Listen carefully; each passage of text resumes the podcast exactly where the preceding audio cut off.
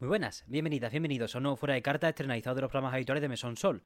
Todos los viernes a más ferviente para tener un fin de tranquilo, sin pendiente, los titulares tachados y además que esta semana hay tela. Seguimos de descanso en cuanto a los podcasts de Mesón Sol, recordad que volvemos el 4 de junio a las 9 y cuarto, pero esta semana sí tenemos planeado algo especial y es que el fin de pasado nos fuimos al Retro Barcelona a cubrirlo en vivo, más, más que en directo en persona, y tenemos un pequeño reportaje preparado con un par de charlitas, entrevistas rápidas que tuvimos allí. Así que simplemente estarse al loro esta semana. Si no es el martes, es el jueves, cuando subiré el reportaje. Está casi hecho, pero simplemente tengo que encontrar un hueco para ponerle la música de fondo, un par de cositas más y ya para adelante. Estaba planeado para esta semana, pero mejor lo espacio y así nos acercamos un poco más a coger el ritmo de subida cuando nos estemos acercando ya al retorno de la temporada 2 de Mesón Sol. Esta semana no quiero perder ni un segundo más de lo necesario debido a que aunque ha vuelto a caber todas las noticias en las dos páginas de agenda que solemos acostumbrar en esto fuera de carta, sí que hay una densidad de información extremadamente notable y, y que puedes cortarla con un cuchillo, vamos.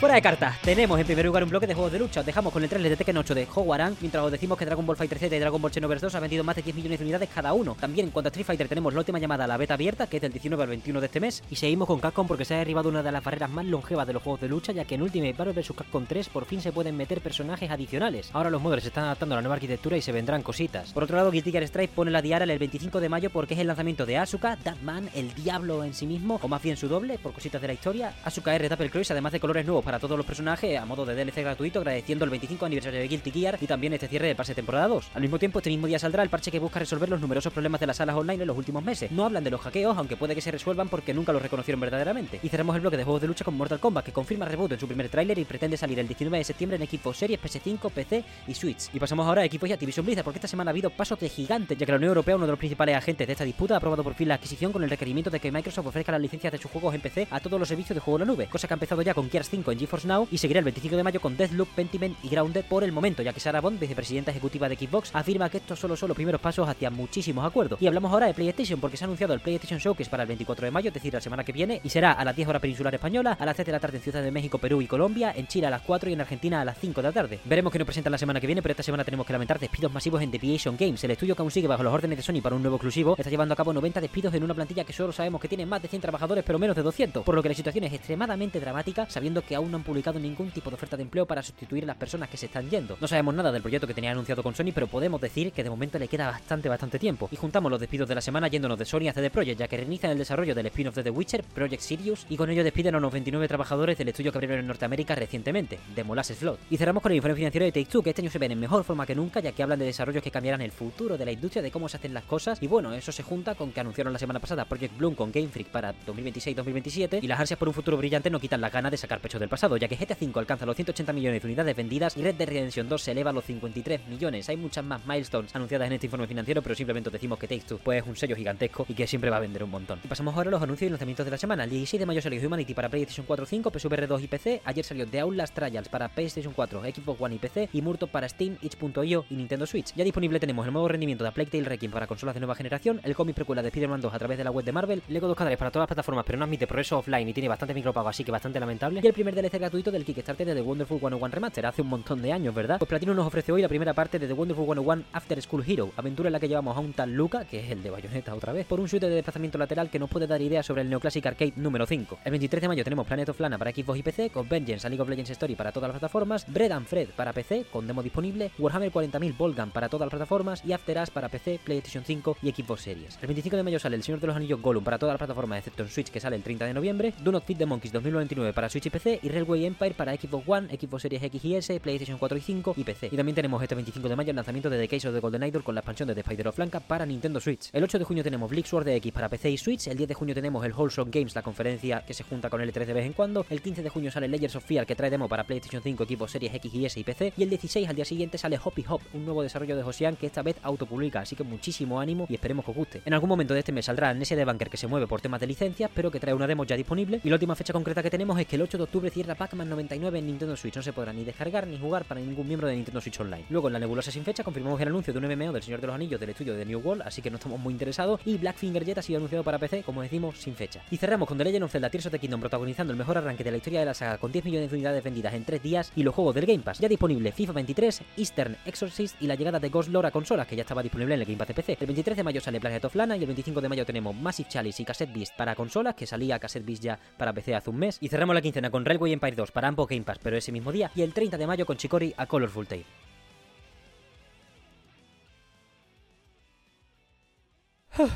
Pues hasta, wow, pues hasta aquí el fuera de carta esta semana. Como os he dicho, bastante cargado, muchos titulares, muchas fechas que apuntar. De hecho, el bloque de juegos de lucha podría haberme expandido el triple, pero había que meterlo de alguna manera en estos menos de 10 minutos que intento hacer. Así que nada, muchísimas gracias por seguir estos boletines de actualidad. Espero que os sean de utilidad y ya nos vamos viendo para futuros formatos. Cualquier comentario acerca de los titulares que destacáis, si nos hemos soltado algo en esta tormenta de cosas de información que ha sido bastante ingente esta semana. ¿Vais a seguir jugando a Tears of the Kingdom o os vais a ir a la beta abierta de Street Fighter 6? ¿O estáis jugando a otra cosa? Cualquier comentario es del más grande valor y lo podéis lanzar a través de cualquiera de las vías oficiales. Ya sabéis que estamos en TikTok, Twitter, Instagram, los comentarios de ebooks, los comentarios de Spotify, los comentarios de YouTube. Siempre ojo a visor a cualquier palabra. Y si queréis acompañarla de un poquito de Bill Metal, os recordamos que tenemos un coffee abierto, coffee.com barra sol para acercaros a la hucha.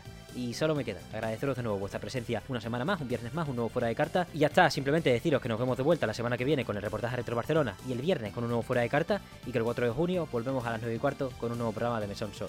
Muchísimas gracias por todo, una vez más, y nos vemos la semana que viene.